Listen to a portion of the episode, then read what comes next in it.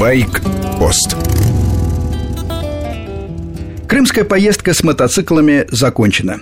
Самое время подвести дорожные итоги. Наблюдение первое. Правила дорожного движения России до Крыма пока не дошли. Выезд на встречку, там, где это запрещено, обычное дело. На Украине за такие фортели права не отбирали, и по привычке все обгоняют через сплошную, как когда-то у нас. Наблюдение второе. Указатели поворота включают редко, то есть маневры совершают, но совсем не всегда об этом предупреждают. Наблюдение третье. Многие водители воспринимают обгон как личное оскорбление. Часто пытаются это оскорбление предотвратить. Например, стоит мотоциклу нагнать попутную машину, она резко увеличивает темп. Первая модель «Жигулей» начинает крениться, скользить в повороте и жечь резину. Тормозят двигателем далеко не все. Результат – запах сжженных колодок. Мы старались не наседать, на рожон не лезть. Или отставали, или обгоняли и быстро уходили вперед. Автомотопарк в Крыму старый. Мелькают «Жигули» и 412-е «Москвичи». Калейдоскоп допотопных иномарок. Под стать возрасту техническое состояние. Езда ночью с одной фарой, причем правой, нормальное дело. Издали похоже на встречный мотоцикл.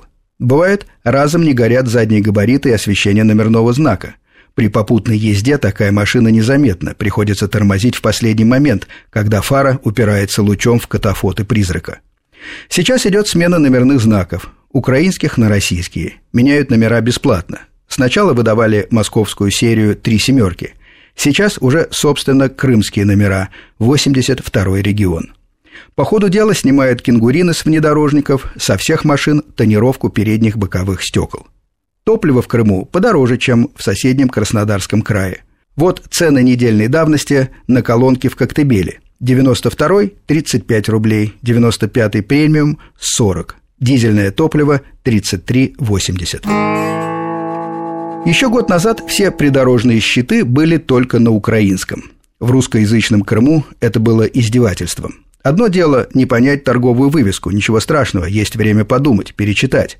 Другое дело – предостережение об опасности. Проверь тормоза, не выключай передачу, осторожно, скользко. На украинском непонятно совсем. На ходу дважды не перечитаешь, а смысле оставалось только гадать. Насаждение языка было важнее безопасности. Сейчас появляются дорожные щиты на трех языках – русском, украинском и татарском, как и было обещано. На патрульных машинах смешанные экипажи, заметно усиление крымского ГАИ командировочными с юга России – с вами был Сергей Фонтон старший. Мои короткие программы выходят ежедневно, а часовой байк-пост по воскресеньям в прямом эфире с 13 до 14. Звоните, предлагайте темы, задавайте вопросы.